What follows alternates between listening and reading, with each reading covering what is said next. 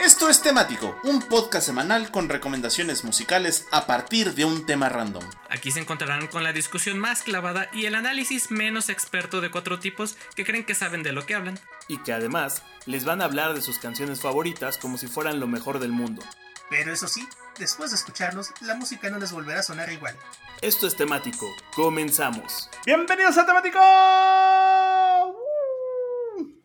Y.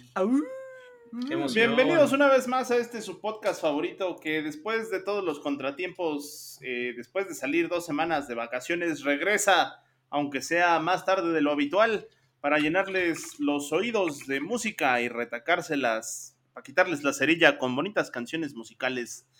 En este episodio, en un episodio muy, muy especial de regreso porque eh, minutos antes eh, acordamos que era eh, un, un, episodio con nombre macho falocentrista, del heteropatriarcado, sí. dominación sí. mundial, facho y así.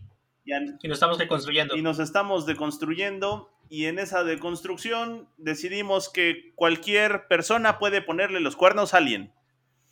Y pasó de ser. Eh... Siempre lo decidimos, o sea, siempre estuvo ahí. Solo quiero aclararlo. Cambiamos, cam no, nada más cambiamos el título que no era el más apropiado para lo que queríamos expresar. Nada más voy a poner aquí el meme de ¡Ya los exhibiste, Moy! los exhibiste. Pues nada, hasta. Y yo no estoy deconstruido, a mí no me metan en sus mamadas. te, te lo, te, cuando no te des cuenta, ya verás. Bueno, pues esto es. Poco a poco. Esto es el temático de Me pedalean la bicicleta. Así, con todo, con lo que va. Como dice. Ay, qué feo se escucha eso. Eh, era de te están pedaleando la bicicleta como para aventarse un cuadernos. tercero, pero pues está bien. Bueno. Pues que cada quien aquí saque su. ¿no? Sí, sí, sí, cada quien. ¿Qué otra había? Están comiendo tus papas, creo que era uno que alguna vez escuché. Te, te están saltando los chapulines. Oigan, oigan, yo quiero. Están comiendo porque, el mandado. Comiendo soy, el mandado. Yo, yo, quiero dar unos datos porque soy el último, entonces antes de que lleguemos ahí, eh, estaba haciendo investigaciones respecto a la infidelidad. Y resulta que en los hombres la infidelidad oscila entre el 20, perdón, entre el 33 y 75% de los hombres han cometido un acto de infidelidad en su vida. Y las mujeres, y las mujeres entre el 26 y el 70%. Eso quiere decir que de cada cuatro, tres han sido infieles. Y aquí hay cuatro personas con pareja, entonces piensen que tres de ellas han cometido actos de infidelidad malos. Solo los Ay, voy a dejar no. con eso en la mente. O, o sea, se tuvic. O, o, sea, o sea, ¿cómo? Porque yo no sé de matemáticas.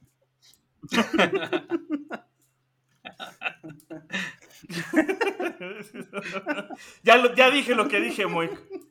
Aquí es donde seguiré las reglas, pero no soy de estadística. No quieres Como cuando el correcaminos no sabe de las leyes de la física. No, no Moik, yo ya dije lo que tenía que decir. Que tú no quieras escuchar es distinto. Ay, tú sabes. Puedes continuar. Ay, tú sabes.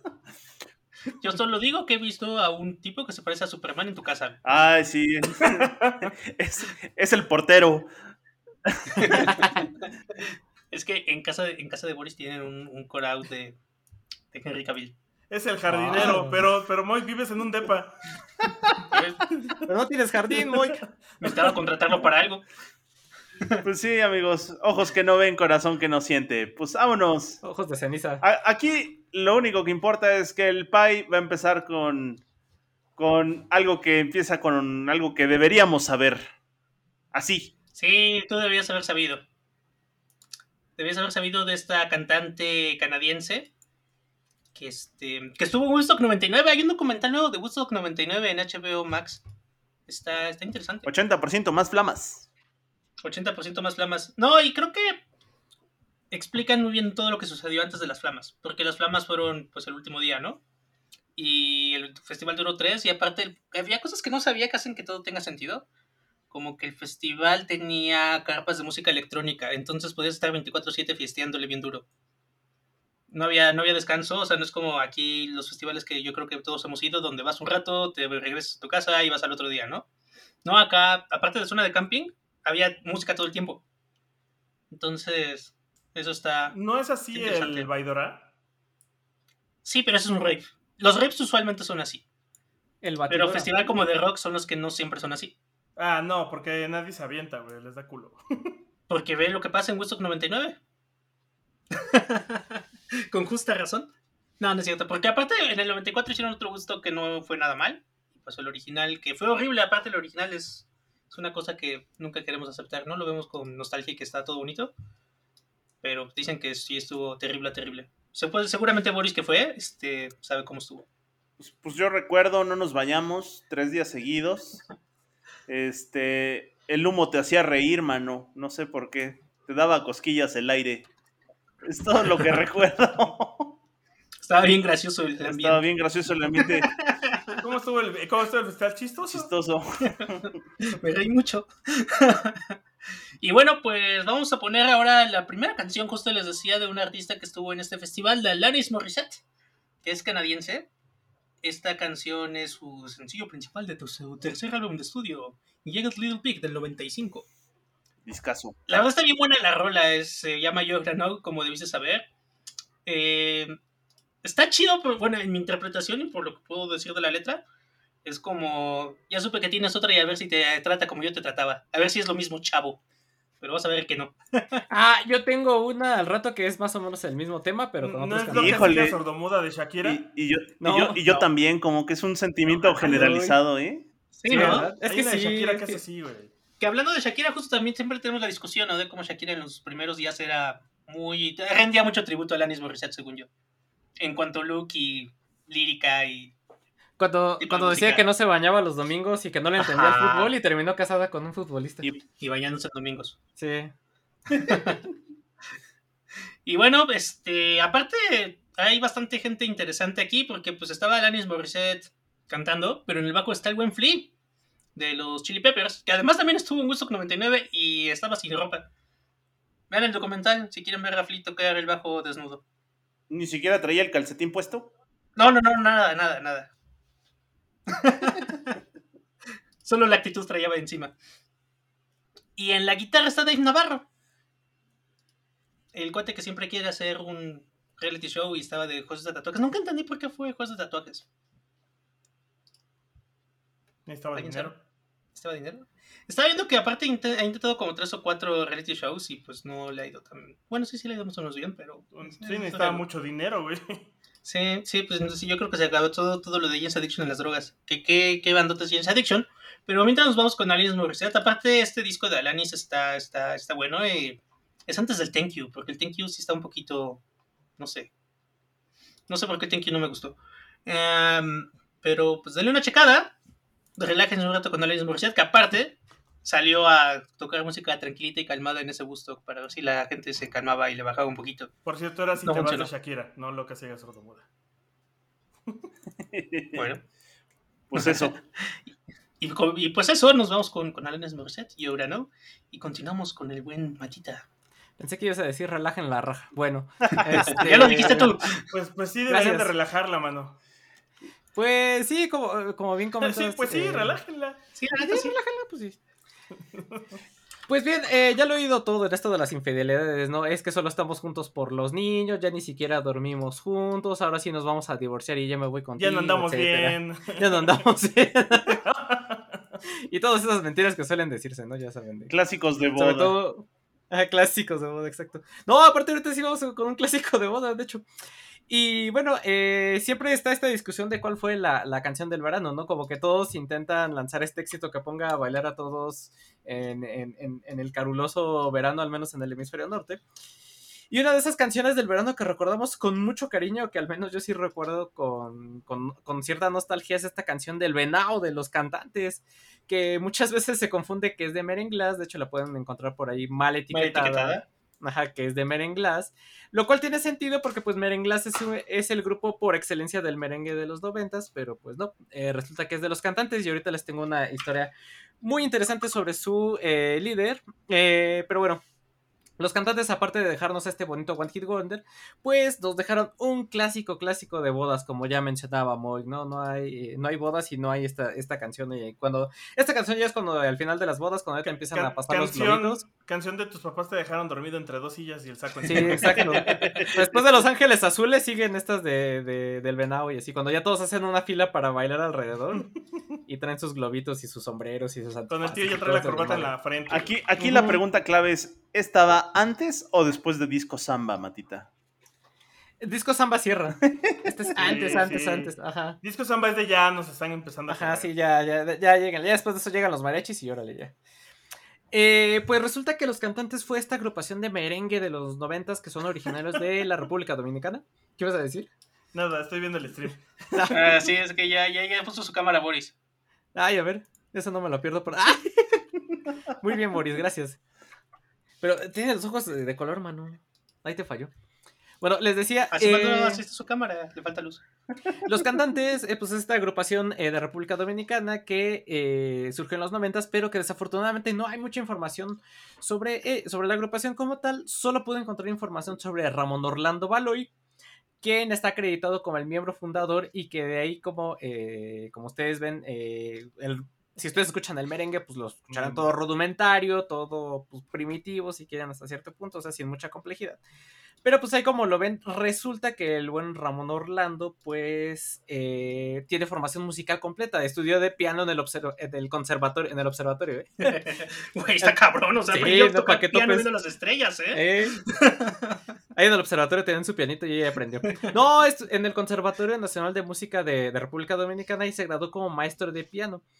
Incluso después de haber eh, formado parte de, de la agrupación de, de su padre, que su padre es también una gran eminencia dentro del merengue, al menos en- dentro de su país, eh, eh, Ramón Orlando formó parte de la banda de su papá, bueno, de la agrupación de su papá como pianista y compositor y arreglista. Y después de que tuviera sus propios proyectos de, de merengue, terminó peleados con algunos porque resultó que, que eh, bueno, eh, él decía, bueno, yo no voy a cantar las canciones, diciendo, ok, está bien, pero tú dedícalas a componerlas. Y al final sí terminó cantando las canciones, eso molestó a los demás miembros del grupo, total que los terminó corriendo todos. En, en- no se tiene muy bien la fecha exacta, unos dicen que es 93, otros dicen 95, pero es entonces cuando forma eh, esta banda de, de los cantantes con otros cuates por ahí que ni siquiera salen eh, mencionados, o al menos no encontré referencias sobre ellos. Y que, eh, bueno, que Ramón Orlando está al frente de todos ellos, ¿no? Es en el 95 donde eh, sale el disco El Virao. Y en este disco viene el tema de El Venao, ¿no? Que ocuparía el primer lugar en las listas de popularidad en las radios de varios países, tanto de América como de Europa, ¿no? De hecho, por ahí me estaba encontrando un artículo que se perdió en el tiempo, cuando ya todavía, que en el 95 todavía había internet, pero pues era muy rudimentario. Por ahí había una nota de un periodista español que decía, ah, sí, este nuevo fenómeno musical, ¿no? Que, que viene de, de Latinoamérica y que después de la Macarena viene siendo esta canción del venado que está sonando en todos lados aquí en, en España, ¿no? Eso decía. Y eh, total que, pues, no hay nada más que agregar de la banda, no se sabe nada más que ellos después de este One Hit Wonder. Eh, Ramón Orlando, el líder en el 97, ahí como lo ven, hizo su debut como, con- como concertista de piano al presentarse con la Orquesta Sinfónica Nacional de República Dominicana, ahí, o sea, del, del merengue a tocar con una orquesta sinfónica y nada más para, para que se den un quemón. Y eh, lo último que se sabe de Ramón Orlando es que ahora sirve como pastor en una iglesia protestante desde el 2013, ¿no? Y pues, ¿qué podemos decir de- del venado que no ya? curiosamente ha de dar de esas asesorías pastorales de infidelidad entre parejas. Ándale, y oigan, en su esquina le dicen el venado, señor. El venado. Y pues sí, el venado es esta fusión como de merengue y también de un poquito de tecno que estaba como por ahí de moda. También tiene una parte que es medio rapeada. eh, ¿En la bueno, parte como- rapeada? como- no rapeada, sino como con scratch de rap, así que ya sabes. Pero, este, pues Con sí, DJ. Con DJ, la verdad es que es una canción de esas que se bailan muy fácilmente, una coreografía muy sencilla, eh, la van, eh, pues sí, son eh, una canción que en su momento pegó con todo y que todavía lo seguimos recordando por esto de que se convirtió en un clásico de las bodas. Y que pues si escuchamos la letra de la canción es eh, de pues donde todo el mundo sabe, este típico ejemplo donde todo el mundo sabe que se está cometiendo una infidelidad, menos el cornudo, ¿no? o menos el, el que, el que está siendo víctima, ¿no? Y por eso de, de, de que en esta canción el cantante eh, con, confrontale, oye, sí es cierto que, que, por ahí me están llegando unos rumores de que me estás poniendo el cuerno y que alguien diga, no, pues no, no es cierto, no son rumores, no, no hagas caso a eso. no son rumores, son verdades. Ajá. No, la necesito. Y eh, como buen investigador que soy, aquí les iba a poner un fragmento de por qué eh, se les dice poner el cuerno a las, eh, al poner una infidelidad y por esta cuestión del venado, pero no investigué ni madres. se me olvidó, entonces esa parte se las debo. Qué, Gracias. Qué bueno, qué bueno porque Gracias. te quedan 30 segundos, mano. Vamos contigo al estudio, Nos Boris. mandó, el, Y vamos con... nos mandó el cuerno. Muy bien. vámonos con Boris. Bueno, pues, pues yo les traigo talento nuevo. Está, está chido porque sí les traigo talento nuevo. Voy a hablarles de una de una chica que es bastante guapa y bastante talentosa y que se suma a este sentimiento de Alanis Morissette del You Oughta Know. De, eh, hay este sentimiento generalizado de, de pues, para que veas, ya lárgate. Y vamos a hablar de esta chica que se llama Soleá Morente, también conocida de pila como Soledad Morente Carbonell. Y si les suena el nombre, o si les llegara a sonar el nombre de Soleá Morente, es porque es la hija de Morente, Enrique Morente, este cantador flamenco, Ajá, cantador flamenco. Y la neta es que ella canta bastante, bastante chido. Es de esta familia de puros cantadores. Ella en sí misma no se considera una cantadora, pero sí se considera eh, flamenca. Y entonces utiliza toda esa vena de música flamenca y la combina con pop, con rock. eh, con rock alternativo y con música electrónica y la neta es que lo hace bastante, bastante chido. Y bueno, pues como es de esperarse, eh, creció durante toda su vida junto con Enrique Morente, que era de estos grandes cantadores españoles. Ustedes, si en España le preguntan a cualquier persona sobre Enrique Morente, es como si le estuvieran preguntando a alguien aquí sobre Vicente Fernández, ¿no? De ese tamaño es Enrique Morente. Entonces, tiene dos, les decía, la familia de los Morente eh, está conformada por Enrique Morente, que era el cantador, Aurora Carbonell, que era la veladora, y de ahí de esta familia surgieron Estrella Morente, que sí es cantadora flamenca, está eh, Antonio, eh, este, perdón, este José Carbonell, que es, guitarrista, y eh, Soleá Morente, que es esta, esta cantante que canta bastante, bastante chido. Lo- está, está bien chavita, así a lo más, a lo más andará teniendo sus 34 años, 36 años a lo más, y por ahí del 2015 andaba ya formando su propia agrupación con amigos de otras bandas como de Los Planetas los, y Lagartija Nick. Eh, tomó algunos, eh, algunos miembros de Los Planetas, otros grupos de Lagartija Nick, y con ella formaron el grupo Los Evangelistas. Estuvieron algún tiempo en activo, pero la neta es que le dijeron, tú tienes un chorro de talento, lánzate, lánzate tú sola. Y pues muchas de sus influencias tienen que ver justo, evidentemente, con el papá, pero también como gente como Janet, de quien ya hemos hablado antes, eh, Serge Gainsbourg, que es un, cantante francés así súper, súper chido, y que bueno, ya sacó su primer disco, eh, por ahí del, déjenme, déjenme les cuento, ya, ya va por su cuarto disco, el primero salió en el 2015, que se llama Tendrá que haber un camino, luego en el 18 sacó Ole Lorelei, Luego, en el 2020 salió este que se llama Lo que te falta, que es de donde voy a poner la canción, y este año va a sacar uno más que se llama Aurora y Enrique, entre muchos EPs y un, un EP y muchos, muchos sencillos. Ahora, del disco Lo que te falta, del 2020, voy a poner justo la canción que le da nombre al disco que se llama Lo que te falta, y está bien chida porque es un dramononón, manos, es un culebronzón, y básicamente esta mujer toma la posición en donde ella sabe que este, este, este cuate, este tipejo, este, este patán, le está poniendo el cuerno, pero le dice con todas las palabras del mundo eh, de forma muy, muy bonita, eh, además como en este flamenco muy estilizado y bastante moderno, le dice que si no fue feliz con lo que tenía, pues mucho menos va a ser feliz con lo que le hace falta y que se puede largar. Y tómala, y está bien buena la Ah. canción, así, con todo. ¡No, ¡Hombre! Ajá. No, esa sí nivel, nivel te quedó grande la Sí, yegua. sí, sí. Y por eso, Nada más, sí, sí, dale, dale, dale. ahorita que termines, Mike, ahorita que termines, ¿me dejas agregar algo? Sí, no, sí. no sé lo que iba a decir. Y bueno, pues, Vale. pues sin más explicación, por eso la canción se llama Lo que te falta y le da el nombre al disco, ¿no? Sin más ni más, Solea Morente, que les digo, es súper talentosa, también es actriz, aparte de, cantadora, y además, eh, con todo el respeto debido, está súper guapa la chamaca. Pues nada, del disco del 2020, lo que te falta, pues lo que te falta, ¿no? Y dale matita. Que sí, que justo cuando este lo que mencionabas, ¿no? De, de Enrique Morente, que es toda una institución dentro del, del flamenco en España. eh, sí, y una recomendación musical, esta es una recomendación musical. eh, y es un, creo que sí lo mencionaste, ¿no? El disco Omega de, de Enrique Morente con colaboración de, de Lagartija Nick y estos miembros de este.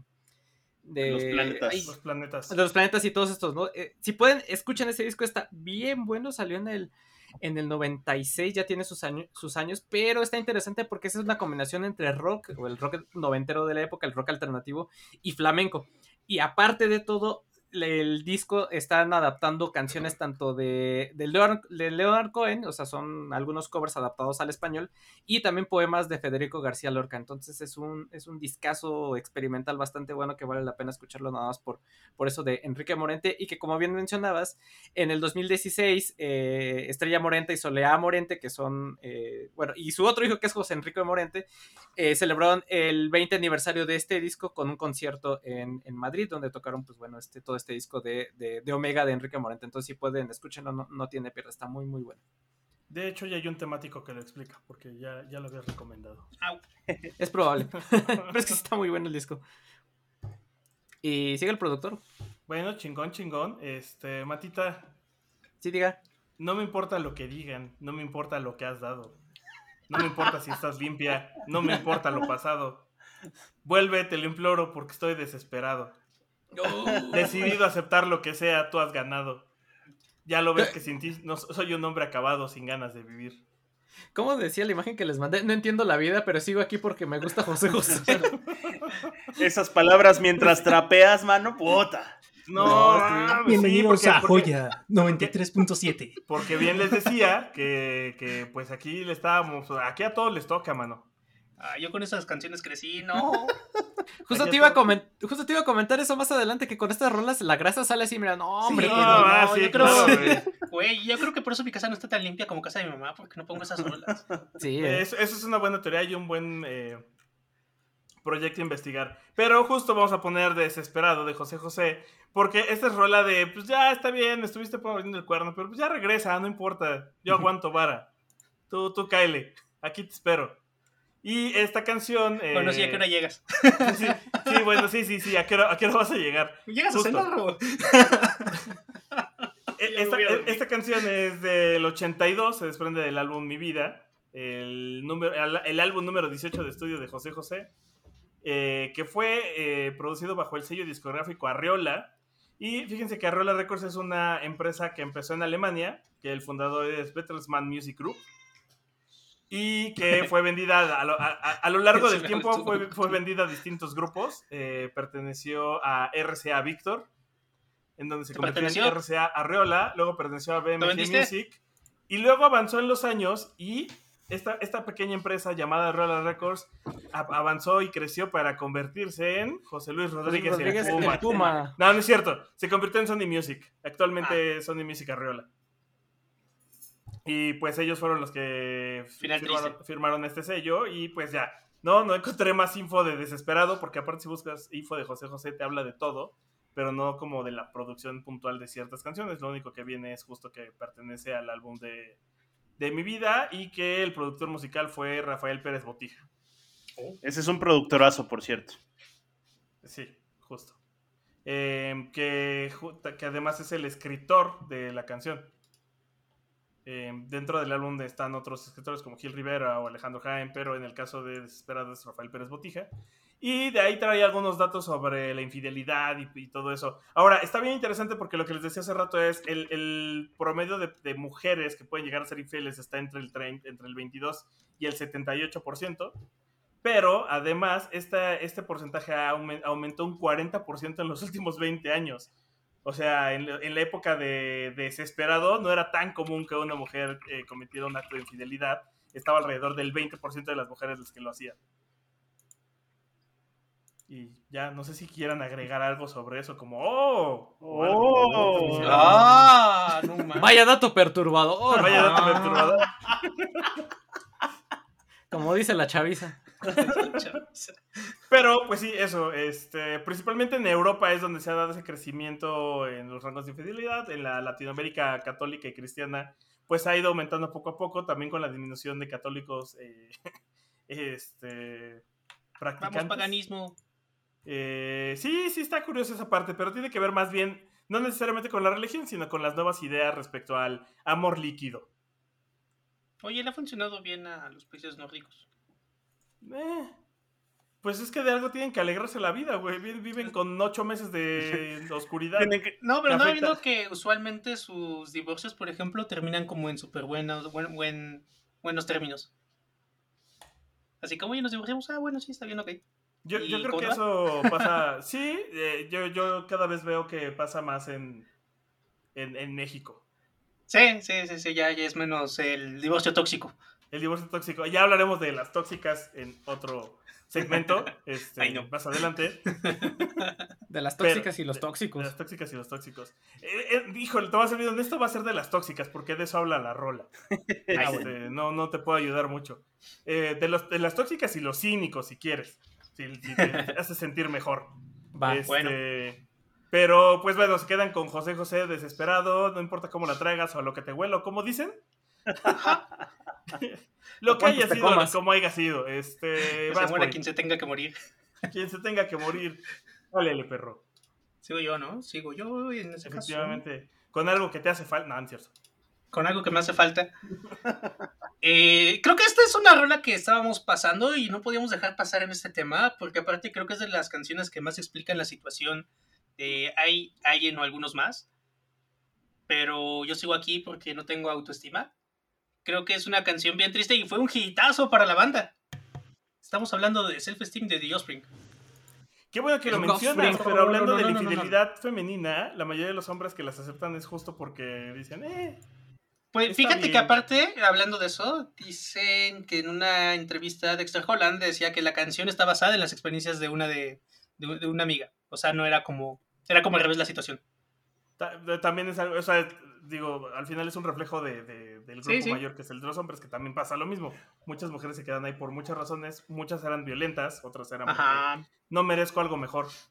Sí, y pues The Offspring justamente habla de, de un cuate que está enamorado de una tipa que lo engaña, que sale con otros, que nada más lo busca cuando quiere tener sexo y luego lo bota, pero él sigue ahí porque dice que que, que, que, que tal vez sea tonto, pero que no es un estu que, te- que, que no es tonto, solo es un estúpido sin autoestima. Oye, pero, pero ese no entra más bien en las rola, rolas de pagafantas. Sí, es lo que iba a decir. Eso es, eso No, es el, espe- porque no eso es el espectro pagafantas, ¿no? Ajá. No, porque, porque- no, porque sí porque no hay- es una hay pareja, güey. No, o sea, No, sí, pero- pero no es una pareja pareja. No, es que sí es una pareja, pero pues ella se va con los demás porque le vale el güey. Oigan, Es una relación muy tóxica. Yo solo quiero decirles que ya no se dice pagafantas, ahora se usa simp. Es un simp. Está Ah, simpeando. claro, No, pues no, es que pero estoy sí está simpeando. Porque simpear no es que seas pareja o no, simpear es que andas ahí sobres y no pasa nada. Pinches otacos. ¿Qué? ¿O me equivoco? No, sí, efectivamente. Y acá No, sí pasa no- mucho. Y es parte no. del problema, porque, o sea, hay como que esta relación tóxica. Donde... Pero, pero Mantita tiene razón. Un pagafantas es un simp ahora. Sí, sí, eso sí. Es, es la actualización. Update. no, yo creo que, que completamente de este lado, no entra en simping. eh, y pues aparte es un rolón del, del 94. Es el último video donde pueden ver a Dexter Holland con trencitas. Viene en el disco Smash, que es el disco que más, más vendió. Y hay una interpretación reciente que subieron de hace dos tres semanas en su disco oficial. Tocan una de las canciones nuevas y tocan You Gonna Go Far Kid, que también es una rola bien buena. Y pues, ¿qué pasa con Diospring? Diospring aparte ya está en una situación bien extraña porque solo el guitarrista y, bueno, los dos guitarristas, Dexter Holland y Noodle, son los únicos miembros originales de la banda que quedan. Ya cambiaron a los demás y hasta ahora tienen un guitarrista extra. Se pone, se pone interesante. Ya están, ya se ven bastante grandes. Pues ya están rucos, mano. Sí, de- ya es de Rock Offspring. Pero está chido y escuchan el último disco, se llama Let the By Time Roll, está bien bueno. Lo recomiendo 10 de 10. Y pues nada, tengan un poco de autoestima, amigos. No es bueno que Tengan se queden en relaciones abusivas. Aunque sea un poquito, yo creo que a las alturas de esta canción es un poquito. Creo que esta es también una canción de, de borrachera millennial rockerona. Me quiero sentir especial y no poner a José José. Pero también es una rola de borrachera gringa. Sí, Binder. es el equivalente. Uh, ya va a llorar. Soy Betzagües, te estoy viendo a ti. Sí, las aguas, te estoy viendo a ti. Fiestas en San Francisco las estoy viendo a ustedes. Y pues sí, pues eso, The Offspring, Self-Esteem. No, pues no nos podemos ir sin poner esta.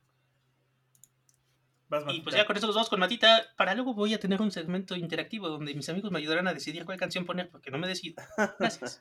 Chingón. No, hombre, hermano, si ya desde ese entonces ya eran Rick Offspring, imagínate ahora. Es lo que te iba a decir, ya. ¿no? The Offspring ya eran rucos cuando, o sea, ya eran de, estos güeyes son como la banda de mi hermano mayor. Sí, Sí, ya. soy el hermano mayor. Ajá. Sí, ya es la de, cosa. de los 2000 sí ya eran Rick Offspring, imagínate ahora ya, ya están más, más rucos. Sí, ¿eh? Eh, pues bueno, eh, vámonos con una canción de estas de cuando ya te cacharon en la movida y te explican un... Ándale. Pues ya, si eres más feliz, vete allá, ¿qué le haces al cuento? ¿No? Pues total, ¿no? Este, Vete a, ver si, a, a ver si la otra te trata como yo, a ver si la otra te lava tus calzones, ¿no? Casi, casi. Oye, no pusimos esa de, del gallo de oro ahora que lo pienso. Vete ya, si no encuentras motivos. Pues también te... Se me no, fue, que güey. casi la Y, pongas y hubiera puesto, y hubiera puesto la versión Ska, ¿eh? Sí. Versión ska. Hay versión Ska y está bien buena. Mira. Y pues justo vámonos con esa de esas rolas con las que sale mejor la grasa, que es que este, a esa de Pimpinela, que pues este dueto argentino. Es que estas son las rolas de señora, se- señora, señora dejada lavando los trastes, güey. Sí, Sí. tal cual. Sí. Y lo, yo creo que lo que nos sor- más nos sorprendió a todos de, de Pimpinela, este, lo que, el hecho más sorprendente de Pimpinela es que son hermanos, ¿no? Y cuando nos enteramos así de. Eso está bien Son los enfermo. Ajá. se aplica el valle dato perturbador, mano. así es, eh, exacto, sí es un vaya dato perturbador, porque pues, entonces las rolas tienen otro significado que aparte de romántico, pues también incestuoso, ¿no? Güey, ahí bueno. había demasiada tensión sexual en esos videos. Híjole. Y sí, eh, eh, pues los hermanos Lucía y Joaquín Galán eh, formaron parte de este dueto dúo llamado Pimpinela que se formó en el 81 y que sorprendentemente pues siguen en activo y que son reconocidos por gran parte del mundo hispanohablante. Específicamente porque, pues como ya comentamos, es- hacen música para hacer qué hacer o bueno, música con la que sale mejor eh, la grasa. Para y que eh, con esa, ajá, Para quitar para el el baño, para quitar el sarro y, todo, y para limpiar los pisos y todo este tipo de Para mover los muebles y barrer abajo. Ah, exacto. Y eh, de madre, eh, ellos son de madre argentina y padre español, empezaron como cantantes desde niños, pero cada quien por su lado. Eh, no es hasta que eh, María Engracia, la mamá de su mamá, la mamá de ellos, se propuso que, que los dos cantaran juntos. Al principio la idea pues les desagradó, este, fue así como, "¿Qué? Y no, ¿cómo crees? No, qué raro. Pero les insistió tanto que pues al fin le- les convenció y es aquí cuando adoptan este estilo que los caracteriza, ¿no? Que hicieron esta mezcla entre teatro canción, que es como una Es- es ópera un dueto, performance, mano. Ajá, que es todo un performance exacto, eh, de, eh, pero pues de la vida cotidiana, donde se mezcla el diálogo entre dos personas de forma muy directa y donde se expone una temática, principalmente eh, el, el engaño o la infidelidad o cualquier cosa, este, cualquier problema romántico, ¿no? Y pues que el, Lucía eh, cuenta que, eh, que una vez este, su hermano estaba empe- empezó a componer esta canción que también es muy famosa de ellos, de Pega la Vuelta, de este, ay, hace un año y dos días que no vivo sin él y todo eso, ¿no? De que, ay, ya saben cuál es, ¿no? Esa. Sí. Le- Pero eso, vete, olvida mi casa, mi nombre y pega la vuelta. Eh, Simón Carnal.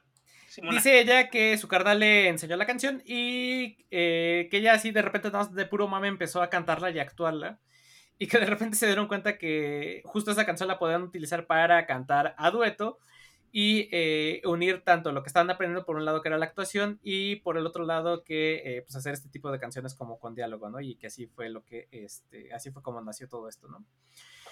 Y, Por cierto, eh, la canción tal cual es Olvídame y pega la vuelta. Sí, sí, sí, tal cual.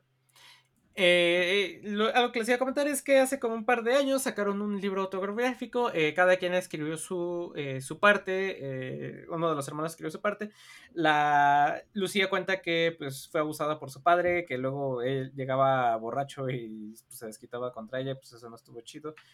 Y, pero, y también cuentan sobre todo historias medio complicadas que de repente se llegaron a pelear, que ella cuando tuvo hijos, eh, pues de repente decidió terminar con el, con el proyecto para dedicarse a sus hijos y, el, y al, otro- al hermano no le, este, no le pareció, entonces ahí se pelearon, pero bueno, ahí está. Eso ya es más tema de, de TV y novela. Pero eh, bueno, pues vámonos con esta canción que es una de sus canciones más famosas, que es a esa, que viene en su tercer disco del 83 llamado Hermanos y que como decía es de esta rola de, ay, a ver, a ver si, si la otra te aguanta todo lo que yo te estoy aguantando, ¿no? Así, Pero que además era, era otra de esas características, características que tenía esa infidelidad de los hombres, que era como de... Además tengo que demostrar que estoy más chida que ella, arrepiéntete, carnal. Sí, con todo.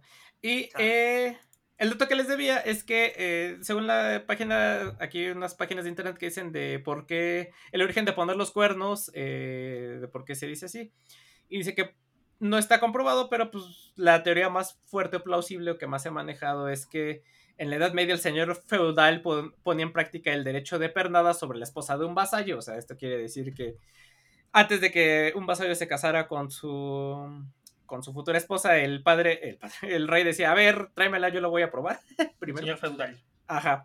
Y que entonces cuando pasaba eso ponía una cornamenta de, eh, de ciervo en la puerta y que por eso ahí se le conoce como este poner los cuernos, pero la verdad no me convence mucho esta explicación. A mí, a tampoco me convence en la puerta. mucho. Ajá, exacto. La Entonces, versión medieval del calcetín en la puerta.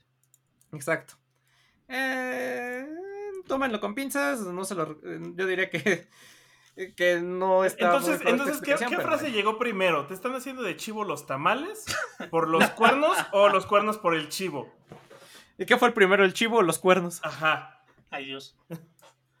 Pues bueno, una vez dicho lo cual, vámonos con muy Buen muy. Pues la siguiente canción tiene dedicatoria para el buen Genruchito Cabil, que es mi jardinero.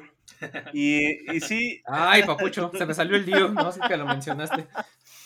Y pues, pues sí, pues fíjense, les voy a contar la historia de un cuate que se llama Rupert Holmes, o es famosamente conocido como Rupert Holmes, pero que en realidad, que se llama en realidad David Goldstein. Y David Goldstein nació... Ay, no es judío. No, no, no es judío, ya quisiera. Bueno, nació en Inglaterra y es, es- tiene una historia bien interesante porque fíjense que le hace de todo un poco, le hace, eh, es músico, cantante, compositor, escritor y autor, no solo de música, sino de obras de teatro y también de novelas. Vámonos, tiene una, tiene una historia bien, bien interesante. Y resulta justo que estaba en Inglaterra en sus años mozos, por ahí de los 60 aprendiendo a escribir novelas cuando se une al ejército. En el ejército descubre que tiene dotes musicales con su guitarra, regresa a Inglaterra por ahí del 69 y se casa con una abogada con la que tiene una hija. Eh, la- su esposa abogada también moriría súbitamente al- en 1986 de un tumor cerebral Ah, y después tuvo otros dos hijos donde el último tiene autismo. Ahora, ¿dónde empieza la carrera musical de Rupert Holmes?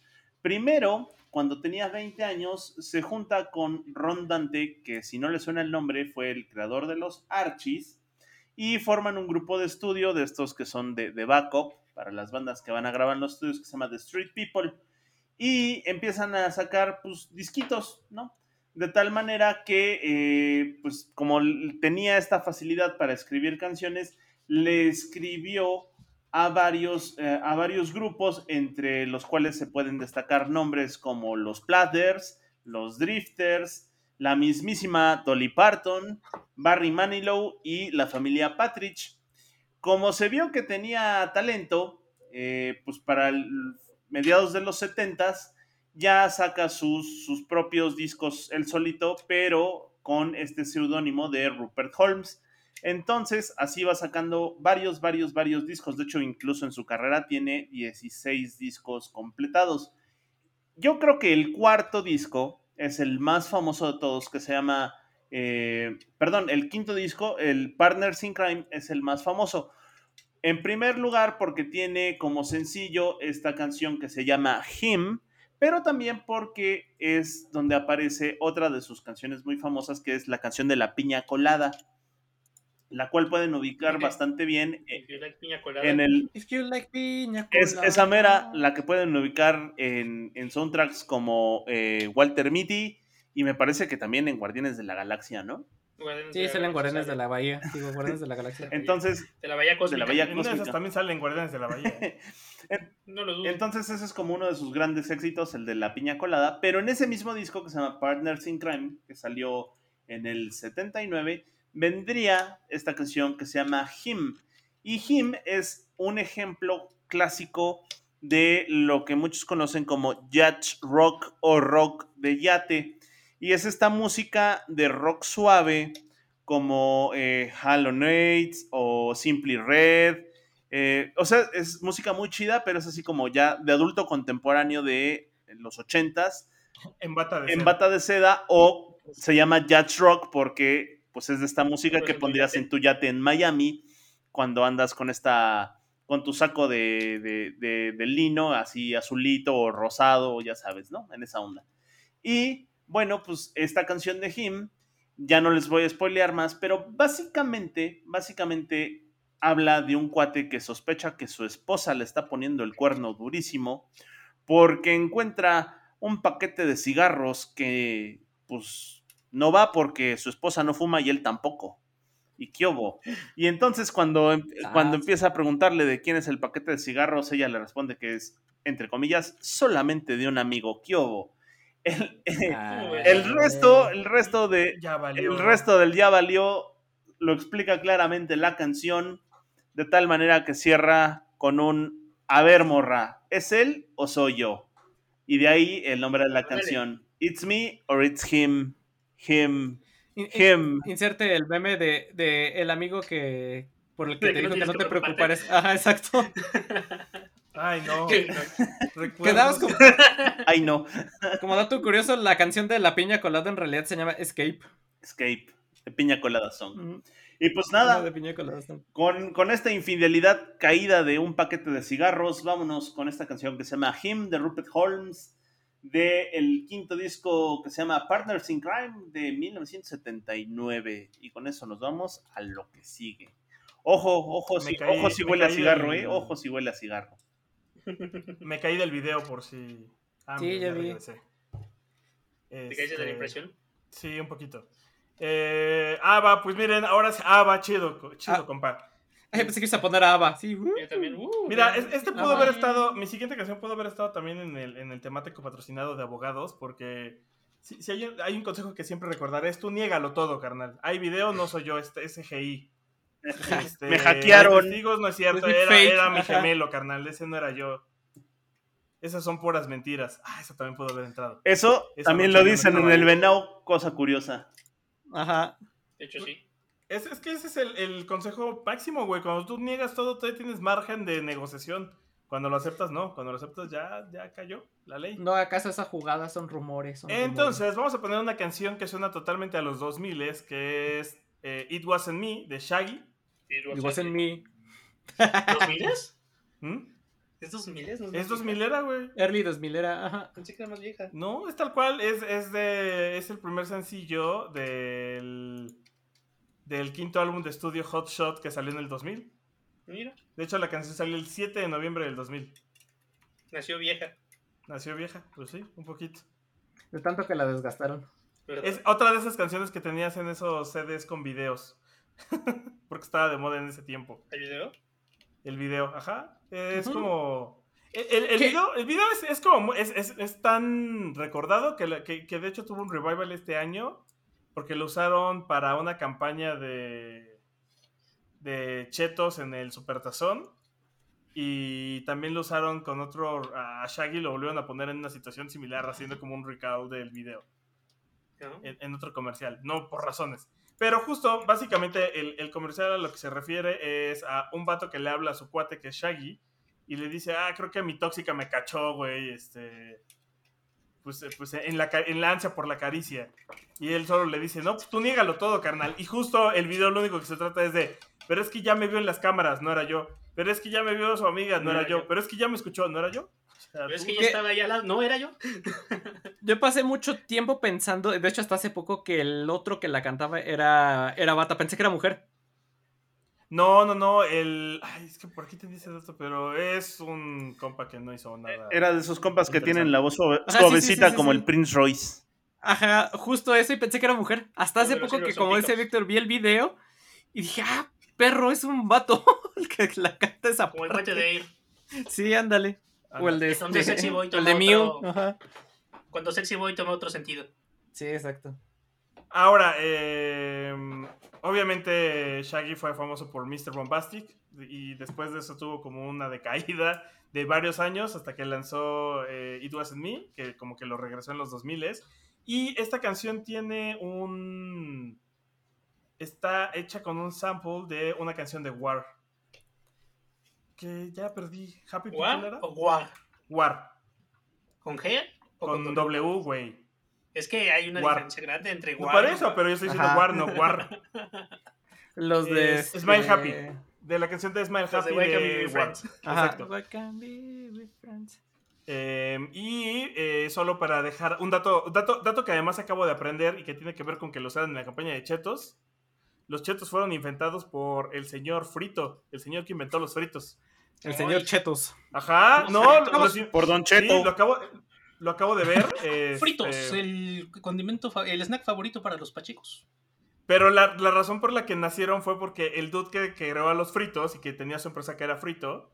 Fritos este, no, no, no, Frito Lay fue muchos años después. Ah, luego lo se- compraron, ¿no? se no lo compraron, se unieron, ¿Se unieron? Frito y Lay. Mira, has aprendido mucho de tu Entonces- documental de comida. Entonces, este, pues de ahí nació Frito Lay, pero eso fue como 15 años después, güey. Eh, el chiste está en que al gobierno de Estados Unidos después de la Segunda Guerra Mundial le quedaron toneladas de queso en polvo y se lo Ah, vendieron barato a ese dude. Y el dude dijo, ¿qué puedo hacer con esto? Y de repente había una receta de maíz que se inflaba porque lo, lo encontraron por error. Y el güey lo preparó y dijo, ah, se lo voy a poner al queso, a ver qué tal queda. Le voy a echar este queso de Plus militar. Ajá, ajá, ajá. Sí, así, nac- que, así nacieron los chetos. yo pensé que había sido Chester Chetos. No, No, ¿Qué onda? Que está Ajá. cagado, porque además los chetos tienen de esas historias random. Es como los, los Flaming Hot también nacieron porque un mexicano Oh. se le ocurrió ponerle salsa, o sea, se le ocurrió ponerle pica, o sea, polvo, chile en polvo al chile, al polvo de queso, y luego les dijo a los de a los de Frito Lay, oigan, esto nos gustaría a los mexicanos, ¿por qué no lo hacen? Y así nacieron también los Flaming Hot, por unos chetos. Y no mentía. Tuvo que ser un mexicano de agua, pues esto tiene que picar más. Exacto, sí, sí, sí, real. Los, los Flaming Hot son un invento mexicano. Eh, no otro-. Otro dato curioso de, de Shaggy es que sirvió como marine durante la Operación Tormenta del Desierto en la Guerra del Golfo. ¿Neta? Sí. Y cuando tiraron las bombas eso. decía, it wasn't me. It wasn't me. Ajá. Siempre fui motherfucker. Y actualmente se dedica a hacer reggaetón. Ok. Pues, ¿Qué carrera? Sí, pues era reggae, ya, ya tiene estaba ahí. sentido. Ajá. No, su- subió un pasito más. Exacto. Y bueno, eh, pues eso, ahora va. Pues va. Pues ok. Pues chido. Pues va. Órale. ¿Qué les gusta más, Evanescence, Panic at the Disco o Amy Winehouse? Uy, Página de depende. disco. Yo voto por Amy. Te voy ¿Vas a a responder Panic at the Disco? te voy a responder como buen sociólogo, depende del contexto. Este contexto. Mm, Tómela, perro. Yo creo que Amy Winehouse. Winehouse, ok. Boris, tienes el break. Sí, eh, Amy, Amy Winehouse. Ok, entonces nos vamos con una canción de Amy Winehouse. Hubieras dicho Evanescence, güey, para que, hubieras dicho Evanescence para que el güey se, se friera. Para que nada. No, y aparte estaba viendo que Evanescence se ganó un poquito más mi respeto últimamente. Bueno, no en ese caso eh, comenzaré con mis, con mis menciones honoríficas. Evanescence con Going Under. Que pues, Ah. sí es, es, es de Del eso. mismo, del mismo disco donde viene la de este. Bring ay, me up ah, esa. esa Sí, que, que estaba viendo que ahí los obligó la disquera. Que la disquera fue como tienen que poner a alguien rapeando para que esto venda. Y tristemente tuvieron razón. Tocamos Era metal, no moda. tiene que ser new metal. Sí, sí, lo malo No, es que no, tristemente sí la- lo atinaron, ¿no? A ver, Está chafa. duda, duda, la de que pura casualidad la disquera no era en el momento en el que le estaba dirigiendo el güey de Limp Bizkit. No, no, porque todavía no estaban en esa disquera, estaban en una antes de irse a Interscope. Y este. Pero creo que estuvo muy chafa, ¿no? O sea, Que, que, que la comercialmente estuvo razón. bien. Ajá. De, Oigan, tenemos estos góticos, ¿qué hacemos con ellos? Pues Exacto, rap. exacto, exacto. Porque encasilló una banda que la verdad hace cosas muy distintas y muy chidas. en- los puso como en el mapa con una canción que cero representa mucho de lo que hacen, ¿no? Bueno, bueno, pero ahí entra el dilema de morir desconocido o Sí, sí, sí, sí, no, y es lo que dijeron que tuvieron que tomar de la decisión los cuates de Evanescence, fue como, pues es que o nos hacíamos millonarios o... Pero mira, gracias a ellos podemos hablar de, de, de ellos en este momento y que todo el mundo sí, los sí. reconoce. Pero, y es que les condicionaron la grabación del disco a que incluyeran un hombre rapeando en una de sus canciones. La misma historia del White Pony de los Deftones, pero bueno. Ajá, la misma historia de Back to School. sí, sí, sí, sí, e- es medio triste, ¿no? Que, que luego esas cosas sean, terminen causando mucho más revuelo del que deberían. Y eso es lo que pasó. La otra mención honor- honorífica, que es la que les preguntaba, era Yo escribo pecados, no tragedias, de Panic at the Disco, I write sins, no tragedies, que justo habla de, pues, de, de que, de la novia que engaña al novio cuando están a punto ya de la habías puesto. Sí, pero es que está muy buena. Ah, entonces no, ya, la chingada, la que sigue. No, ya, ya nos fuimos a la que sigue, estoy dando la- las menciones honoríficas. Víctor es el pájaro loco en el eterno meme de sí, sí, a la chingada. Sí, sí, a la chingada. Todo el tiempo, güey, todo Sí, el por tiempo. todo el tiempo. 24-7. En las juntas es maravilloso. Es, ya, ya vi Sí, todo, sí, órale, sí, ¿qué sí. sigue? Sí, sí, sí, sí, sí. Lo que usted diga. Y bueno, pues vamos a poner a Amy Winehouse con I Know I'm No Good. You Know I'm No Good, que es en, eh, viene en el Back to Black, que es un discazo. Ah, qué descaso. Sí, y qué voz sota tenía, ¿no? Winehouse. Sí. Que también es una peculiaridad de ella cantando and Blues, ¿no? Es como. Pero la droga, mano, la droga. Pero le salía muy bien, sí, sí, es, es eso. Y creo que aparte, por lo que he escuchado de la historia de Amy Winehouse, estaba como en muchas relaciones muy tóxicas, donde ponía cuernos, le ponían el cuerno y así, ¿no? Y daba cosas como estas canciones que vamos a escuchar, que aparte se, se, se fue al Club de los 27. Si le pones el cuerno a quien te puso el cuerno, no se cancela. No es como menos menos es más. No, no es como que la violencia trae más violencia y si sigues con el círculo de violencia nunca Si eres violento con quien sí fue violento contigo, no se cancela tampoco. No. No hay No, salidas no, fáciles. decirte que no, no, no, no hay, no hay, no hay. Sí, no, lo siento, Víctor, no funciona así el mundo. Por eso estamos como estamos. Por eso estamos aquí haciendo temáticos. Y pues, bueno, la canción es, como les decía, del Back to Black. Back to Back. Back to Black. Back to black. Es un discazo. Escúchenlo, está muy bien producido, está bien bonito este, en sus arreglos, los niveles de volúmenes que maneja todo el disco. Creo que es de los discos mejor masterizados que he escuchado. You Know I'm Good es la segunda canción, viene después de Rehab, que es un favorito de Boris. Que Sí, no, no, que no, que Que no. ¿No te gusta o sí te gusta? Ya no sé. ¿No te gusta o lo estás cantando? No A entiendo. mí me dijeron que me iban a llevar a rehabilitación y yo les dije que no, que no, que no. Y bueno, pues You Know I'm Good fue You Know I'm No Good es un sencillo de este disco, le fue pues bien, le fue bien, le fue estuvo en algunas charts en altos lugares, en otros no tanto. Escuchen el Back to Black, tienen que tienen que hacerlo, aunque no sean muy fans de mi Winehouse. Aunque Ay, no pero ¿Cómo sean no van a ser fans de Amy Winehouse? Pues, supongo que hay mucha gente que tal vez no lo ubique tanto. Eh, aunque no sea su tipo de música, creo que es uno de esos discos que tienen que darle una oportunidad alguna vez, solo por lo bien hecho que está. Por ejemplo, no es mi onda el Rhythm and Blues ni, Wayne- ni, ni Winehouse, pero ese disco está muy bien hecho. Shido, shido. Y con eso nos vamos con... ¿Con quién sigue, Matita? Matita. Oye, ¿Matita? Quisiera ser tu amante bandido. Ay, güey. Corazón, corazón, va. Sí, véngase. ¿Te das, cuenta. ¿Te das cuenta que yo le rogué que regresara y va y le tira el pedo a Moy? No. De eso, de eso va el podcast, ¿no? Eso va el- Ajá. así es esto. Pinche chabuco. de la bicicleta. ¿Bizarre of Triangle le entraba? Sí, claro. Triángulo bizarro. Pero de- ya lo habías puesto, también ya.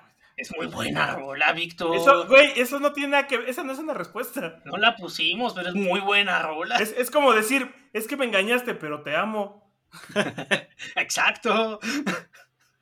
Pues, eh, ya para darle, meterle pata a esto, vámonos con. Yo no sabía que Miguel Bosé en realidad se llama Luis Miguel González Bosé y que ni siquiera nació en España, es, es de Panamá, nació en Panamá. ¿Qué? Pero pues como sus padres son, bueno, su, al menos su papá es español, pues tiene la nacionalidad española porque pues, de padre español y su mamá es italiana, entonces también tiene parte nacionalidad italiana, entonces trae una Órale. mezcla ahí de nacionalidades bien interesante. ¿no? Mira, Sí, José bueno. José, José José estaba chingón hasta que se volvió un viejito rancio antivacunas, carnal. Se volvió Sí. antivacunas, José José. José José o Miguel Bosé. Miguel Bosé. Sí, aunque después ya salió a decir que no, sí, mejor vacúnense y pónganse cubrebocas y todo ese No, tipo pues es que se le estaba acabando la poquita Sí, carrera que le quedaba, güey. Sí, sí, sí. Al principio de la pandemia sí estaba muy, no, yo hago lo que quiera, no salgo sin cubrebocas y ya meses después sale, no, sí, sí, se hagan con cubrebocas, ¿no? Yo creo que ahí el equipo de, de relaciones públicas le dijo, no mames, mano. Ajá, si está- estás viendo el temblor y no te hincas. Pues, eh, pues sí, Miguel Bosé cuenta, cuenta con una carrera extensa y muy larga desde los ochentas, que con los que donde empezó, comenzó una carrera internacional eh, en varios países de Europa y ha lanzado más de 20 álbumes de estudio, eh, vendiendo más de 30 millones de copias en todo el mundo y ha colaborado con artistas desde Ana Roja, Julieta Venegas, Shakira, Alejandro Sanz, Laura Pausini, Ricky Martin, Juanes, Ariñana, Marco Antonio Solís, Natalia Lafourcade, la de A de Veras, Las Hash, Los Ángeles Azules, entre otros, ¿no?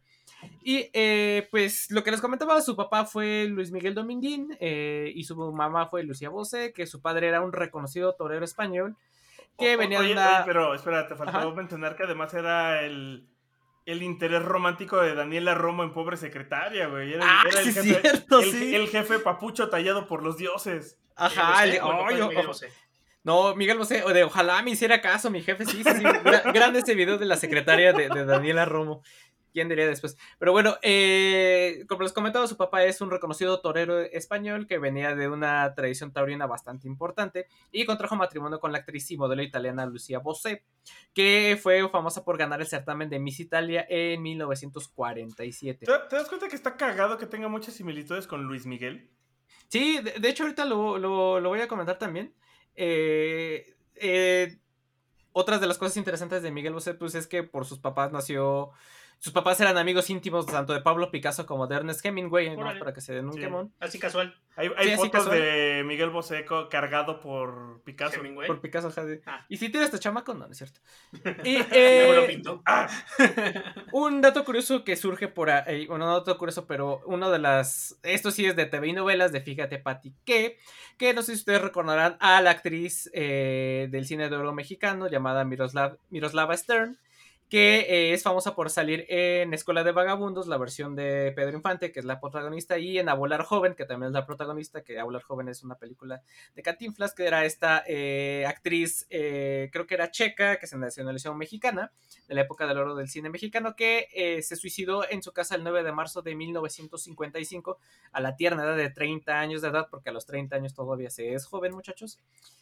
Y cuando encontraron su cadáver, pues eh, resultó que habían girado grandes cantidades de un barbitúrico y eh, se había quitado la vida por una decepción amorosa y cuando eh, encontraron el cadáver en una mano tenía sostenía unas cartas y en la otra mano tenía la foto de Luis Miguel Dominguino, el padre de este de Miguel Bosé. Entonces dicen que, que cuando se enteró que se iba a casar con la mamá de Miguel Bosé, pues se suicidó, ¿no? Pues, de, de que no pudo aguantar, de que era, Oye, qué historia. era su amante bandido. Sí, Es que esos de- de eran y otros novelas. tiempos. Exacto. Está llena de tragedias y giros y personajes famosos. Ajá. Novelón, mano. Y pues, bueno, ya avanzando en la carrera de, de Miguel Bosé, pues resulta que Bandido es el séptimo álbum de estudio de, eh, de Miguel Bosé que se lanzó en 1984. Y justo aquí eh, Miguel Bosé decide tomar eh, ya más las riendas de, su carrera y redigir su música hacia un público más maduro, con una evolución ya de sus letras, tanto de también del contenido. Muy como decía Víctor, a la de Luis Miguel, ¿no? Porque también Miguel Bosé empezó desde muy chavito. En esto de la cantada, pues recordemos canciones como, por ejemplo, esta de Don Diablo, que pues, es la de Dua Lipa. Ajá, es la de Dua Lipa, de por un viejo beso chiquitín por aquí, por allá y todo eso. Y justo al igual que Luis Miguel, cuando entra en la adolescencia, cuando ya está más grandecillo, pues deciden hacer este, este giro hacia un público más, más maduro, ¿no? Entonces se convierte en este, pues sí, en este amante bandido, ya no en este chamaquito, en este niñito, sino en este amante bandido. Y resulta que Bandido es uno de los álbumes más exitosos de la carrera de, de Miguel Bosé, ¿no? Una de las principales características de este disco es que ya empieza a cantar pues más con una voz más grave, ya no tan, tan aguda, ya no tan de niño. Y si ustedes ven la portada del disco, pues es la, es la cara de Miguel Bosé así como pintada así, eh, volteando hacia un lado. Y pues resulta que estaba inspirada en el Aladdin Sane del mismísimo David Bowie, ¿no? Donde pues aparece de frente con la cara pintarrajeada, ¿no? Y precisamente hablando de David Bowie, resulta que eh, el productor de este disco, Roberto Colombo, eh, quiso darle un nuevo giro también, muy de acuerdo a, esto que quería Miguel Bosé. eh, dejó atrás eh, las melodías románticas, bueno, más melosas, por decirlo de, de alguna forma. Y buscó influencias más modernas, bueno, más modernas para ese tiempo, que pues, sus influencias fueron justo David Bowie y Sí. Depeche Mode, con lo que hicieron un disco que está muy synth pop y muy new wave, ¿no? O sea, muy de acorde a, a la época. Entonces, este, pues sí, así está el disco eh, Bandido de, de Miguel Bosé. Y pues tanto lo, la crítica como la, los, pues sí, el, público en general eh, lo consideran como uno de, los mayo- uno de los mejores trabajos realizados por Miguel Bosé y a partir de entonces entró una nueva carrera en su, en su etapa, ¿no? Que aunque creo que mi, mi disco favorito de Miguel Bosé tal vez sea el de las 3X, que por ahí lo tengo en vinil. Por una chamaco extraña razón. porno. Ajá, se llama. Pero. Pero bueno, ahí está la, el chismesazo de, de Miguel Bosé, que pues.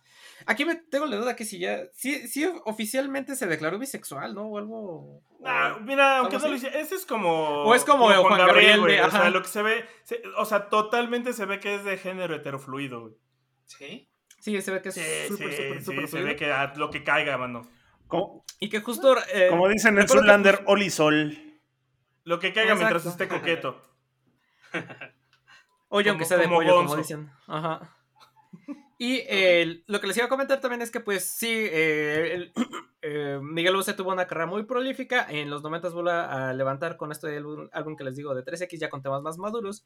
De repente por ahí se perdió un poco y es hasta que, como fue por ahí del 2002, 2003, ¿no? cuando saca este disco con colaboraciones con distintos eh, cantantes, que vuelve, eh, vuelve a renacer la, carrera de Miguel Bosé. Y desde entonces creo que ya ahí anda más o menos por ahí. Lo último que se supo de él es lo que ya comentábamos al principio de este segmento, que eh, pues bueno, cuando empezó la pandemia, al principio decía que, que, pues no había que usar cubrebocas, que, que pues la neta las vacunas no estaban chidas, pero ya después terminó doblando las mentes y dijo, no, bueno, mejor sí, ¿no? Y Así una son, vez, así son, Joaquín, así son. así son las marihuanas, Joaquín. Ay, no. Ay, uy, vámonos con, con una rubia. ¿No, Mike? Pues sí, pues vámonos. Y o- con otra de lavadero, otra canción de lavadero con una güera reconocida. Ya hablamos hace uno o dos temáticos atrás de esta señorona que curiosamente le abrió la, la carrera a muchas personas después, pero bueno, esa es otra historia. Vámonos con Yuri. Con Yuri es el- la jarochita aquí, la güera jarocha mexicana. Es, Hasta ligera. Sí, que, que, que, que además es como ahorita, ya, ahorita, el día de hoy, es como una de esas tías que te pueden caer bien, ¿no? Pero bueno, Eh, la tía la Cotorra. tía cotorra. Sí, porque la neta es que si te dan a escoger entre toda la la variedad de tías, sí es como de las tías más chidas que puedes tener. Esta y la tesorito. Yo, sí, yo- No, ándale, justo. Yo te iba a decir, no sé si ella o Laura León, güey. Laura León sabe hacer que. Estar bien. Que sí te pasa el porro, así de, pues ya, entrele, mijo, que sea aquí en confianza. Ajá, porque Yuri como que es de esas tías que, que te aprieta el cachete y te lleva... Es que topa, topa que Yuri cayó en el cristianismo, porque tantas drogas obviamente solo tienen un, un final. güey. Ajá. sí. Sí, Yuri, Yuri. Yuri sí ha de ser de esas tías que te agarra el cachete y te lleva chocolates a tu casa cuando te cae de visita. Ah, güey, Y, no. y, y, la- y- y la tesorito sí está bien cotorra porque es de esas tías que todavía le entra el desmadre contigo. Ergo, pues ahí está con el Silverio y demás, ¿no? Entonces, Sí te anda pagando un privado, pues, o sea, ¿sabes? O sea, sí te anda llevando el... Ah, órale, para que disfrute, mijo, para eso es la vida. anímese, mijo, quítese el... quítese lo malhumorado. No, güey, las has visto en sus historias. Es que aparte es como el, el grupo de tías cotorras. O sea, Laura León empezó a subir historias en Instagram con Amanda Miguel y con todas estas y de repente sí están sabroseando, güey. Ay, no, qué miedo. son bien densas. ¿Qué? Sí, son así como de madres. Ya le dio miedo a Boris. Sí, sí, porque, porque además, o sea, cuando tienes un grupo de tías así, sí, te, te- te comen, mano, te comen vivo. Pero bueno, Boris teniendo récords de vida. O sea, nivel, se apendeja uno de tus amigos y se lo andan dando, ¿eh? sí, sí, sí, sí, sí, la neta es que sí. Bueno, pues vámonos con Yuri y vámonos con su eh, séptimo álbum de estudio que se llama Un Corazón Herido. Y pues, pues nada más, ya con ese título ya se imaginarán por qué camino vamos. Que a su vez, Mira, sí, dale, dale. ahí están ladrando los perros que te están echando. ¿Qué hubo? ¿Qué hubo? Las invocaste, mano. Bueno, Sí, ¿eh? pues Sí. vamos con Yuri Sí. y su séptimo álbum que se llama Un Corazón Herido y que como primer sencillo tendría este rolón, rolón, nonón para hacer el quehacer y de, señora despechada que se llama Es ella más que yo, así. Y pues que el título ya explica de qué va la canción, ¿no? Y entonces estamos hablando justo en esta vibra de, a ver, ya sé que me estás engañando, incluso hasta si quieres te perdono, güey, ¿no? Pero ya estoy harto de ti, nada más respóndeme una pregunta. ¿Es ella más que yo? ¿Neta es ella más que yo? Y ya, con eso lo deja venir todo para abajo. Eh, sí, el, el- Sasquatch. Sasquatch. Este álbum, el, el Un Corazón Herido, es, es, digamos, como, como que tiene varios temas representativos de, de Yuri, entre ellos Mamá Dame, Un Corazón Herido, y evidentemente este, es, ese- Se escuchó muy feo eso. Pensé que había sido yo nada más, pero sí se escuchó muy raro. Pero, pues así se llamaban los discos en esa época. Y como no podría ser de otra manera, el disco y la canción, que fue el primer sencillo que se llama Más que yo, se estrenó un domingo en Siempre en Domingo. Y además el video, el video tiene como que un aire ahí medio de árabe, y ya ven ahí a Yuri con, con, con su estilo árabe, antes de que Shakira sacara el estilo árabe. Entonces ahí, ahí, ahí véanlo en YouTube porque está bastante, bastante cotorro. Y pues nada, ¿no? Lo, lo que es a los trancazos nos vamos y Yuri nos pregunta si es ella más que yo en un disco que se llama Un corazón herido de 1986. Ya con ese todo panorama, ahí está el asunto de qué va. Y pues ya, Cámara, cámara. vamos a cerrar esto con broche de oro. Sí, cuando propuse este temático, creo que fue por esta canción. Este. Se llama Prefiero ser su amante. eh, la canta María José y Patti Cantú. Y de hecho se hizo muy popular justo en TikTok porque hacían los TikToks de cuando llego a la fiesta de la empresa y la secretaria empieza a cantar. ¿Qué hash son Cuando llego a esas? la- cuando, cuando llego a la fiesta de, mi- de- de la familia de mi novio y la prima empieza a cantar. y es que esta canción tiene un corito en donde dice una cosa así como de, no, no estás loca, sí, yo, es, yo soy la otra, yo soy la amante. Así que cada que sospeches, sí, aquí estoy, yo soy aquella. ¿No era una canción esa de Rafael? Yo soy aquel. Eh, O del Mastuerzo, güey, también. Este, pero básicamente es eso, no hay tanta información porque álbum nuevo es solo una canción que salió en un disco de recopilación de María José donde dijo necesito comer como todos y cómo le hago, pues me empiezo a hacer duetos con un montón de banda que sí está sonando en esta, que, sí es de la chaviza y, que, que puedo conectar con ellos y con, y con los míos. Y en este caso hizo el dueto con Patti Cantú, ha cantado la canción en algunos conciertos y más allá de eso pues está el meme mame de hacer las historias de todas estas situaciones, como cuando, que, que ahorita ya está de moda otra, que es de reggaetón, que también habla como de, de compas que se ven desnudos y cosas así. Pero es lo mismo, ¿no? Es eh, cuando llego a la fiesta y empieza, empieza a cantar la secretaria esta canción, hay peligro. Cuando llego a la fiesta y mi mejor amiga empieza a cantar esa canción mientras ve a mi novio. Adiós. Exacto. Este, y pues ya con eso cerramos el momento cotorro de, de no te estás alucinando cosas, carnal. Sí está la pasando. situación. Así está, sí está pasando, efectivamente. Y pues listo, un temático más después de dos semanas de descanso, muchachos. Sí, ya, pues acabó. Qué coqueto. Sí, pues, se acabó. Pues sí, síganos, por favor, en su, escúchenos en su plataforma favorita, desde Spotify hasta Apple Podcast. En Apple, en Apple Podcast déjenos una reseña, le podemos arruinar la vida a alguien más mientras les hacemos comentarios de este tipo. Y síganos en facebook.com diagonal temático MX. También tenemos un Patreon, patreon.com diagonal temático.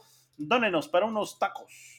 Y pues ya, Y amiga, amiga, si tu novio trabaja con una rubia, aguas. te lo estás Te lo sacando. estás Te lo estás sacando. sacando. Esto es una producción de La Hora Bizarra. Judy was boring. Hello. Then Judy discovered ChumbaCasino.com. It's my little escape. Now Judy's the life of the party. Oh, baby, Mama's bringing home the bacon. Whoa, take it easy, Judy. The Chumba life is for everybody. So go to ChumbaCasino.com and play over 100 casino style games. Join today and play for free for your chance to redeem some serious prizes. ChumbaCasino.com. No purchase necessary. Void where prohibited by law. 18 plus terms and conditions apply. See website for details.